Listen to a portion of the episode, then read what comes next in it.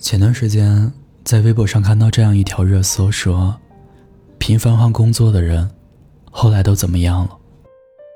评论区有人认为，频繁的跳槽和换工作可能会影响到后续的求职；也有人认为，只有快速试错、不断跳槽，才能找到真正适合自己的打开方式。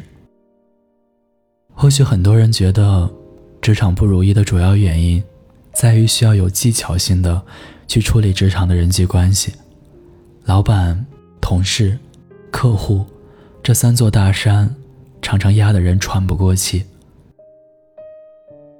最近酒馆收到听友风的来信，他也遇到了同样的困扰，想要辞职，又很纠结，到底要不要辞。他说：“作为九五后，踏进理想的行业，也可以说是实现了儿时的梦想。但似乎从来都没有开心过。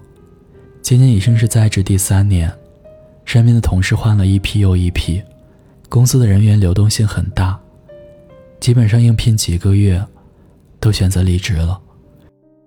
公司的待遇可能要比某些公司好一点，算不得最差，但公司的管理层……”丝毫体现不出人情味儿，领导总喜欢用道德绑架的方式，让你做一些与工作无关的事情。上一年，莫名的被安排成为一名小组长，随之而来的不是成长的机会变多了，待遇变好了，而是各种各样的本不属于自己的责任要扛，被道德绑架的越来越严重，身心俱疲，怨气日积月累。以至于对待本职工作，都开始应付了。也不是没有想过离开，但无数次离开的想法，都被自己说服。但说回来，决定留下来的原因也挺搞笑的，竟是懒得找新的工作，懒得适应新的环境。现在自己好像又走到了职业的瓶颈期，身心更加疲惫，抱怨的话也越来越多。逃离的想法更加强烈了。我要留下来继续混日子，还是果断离开？还是说自己根本就不适合这个职业呢？听友凤的留言到这就读完了。其实去年三四月份的时候，类似的问题也困扰了我很久。作为打工人，工作上难免会有些不称心如意。去年坚持了一年。工资还是没有长进，工作经验也是没积累多少。这时候的确有些纠结，到底要不要换个工作？一方面是理想与勇气，另一方面是理性与现实。后来我的师兄说了一段话，我记得当时让我感触颇深。他说：“很多时候，你的不开心，不是因为职场无情。”而是你还不够强大，还没能够摆正自己的心态。谁的职场不委屈？谁的工作容易做呢？学医的后悔一生很累，当老师的后悔要应付家长，学设计的后悔要熬夜，学土木的后悔总是东奔西跑。你辞职后找了一家新公司，期待。能遇见更好的人和更熟悉的工作环境，可现实是，过不了多久，与上一家公司同款的不适应，就会卷土重来。这个时候，难道又要重新换一份工作吗？加上最近几年的就业形势并不乐观，对待许多人来说，是没有资格去挑肥拣瘦的。能有一份工作，就已经很不错了。或许，我们小时候曾憧憬过这样那样的工作，向往过这样那样的生活。可当我们走进社会，踏上工作岗位之后，才懂得，现实里更多的是我们无法掌控的事实。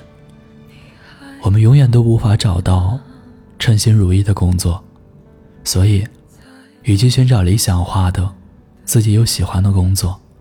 不妨先喜欢上自己现有的工作，从这里开始，做好本职工作，积累工作经验，又或者说丰富我们的人生经历。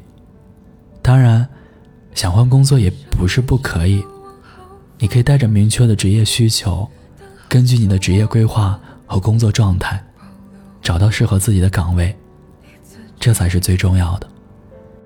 当你还在犹豫自己要不要换工作的时候，不妨先想想这些吧。不经一番寒彻骨，怎得梅花扑鼻香呢？加油，打工人！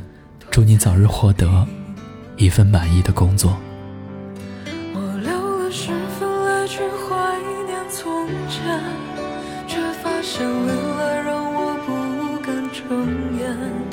得到梦寐以求的以为会快乐，却发现失去的更印象深刻。原来人类是如此贪得无厌，原来会永远填不满这圆圈。原来照顾好自己才是终点。孤单的夜里，有我陪着你。我是念安，微信公众号搜索“念安酒馆”，想念的念，安然的，就可以找到我。我在古城西安，对你说晚安，亲爱的你。好吗？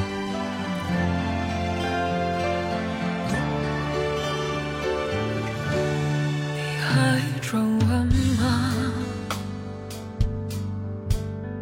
在没有人认同的夜里，一不小心，否成为了最恨的自己？你还倔强吗？好像一切都往好方向前进，但好像忘了。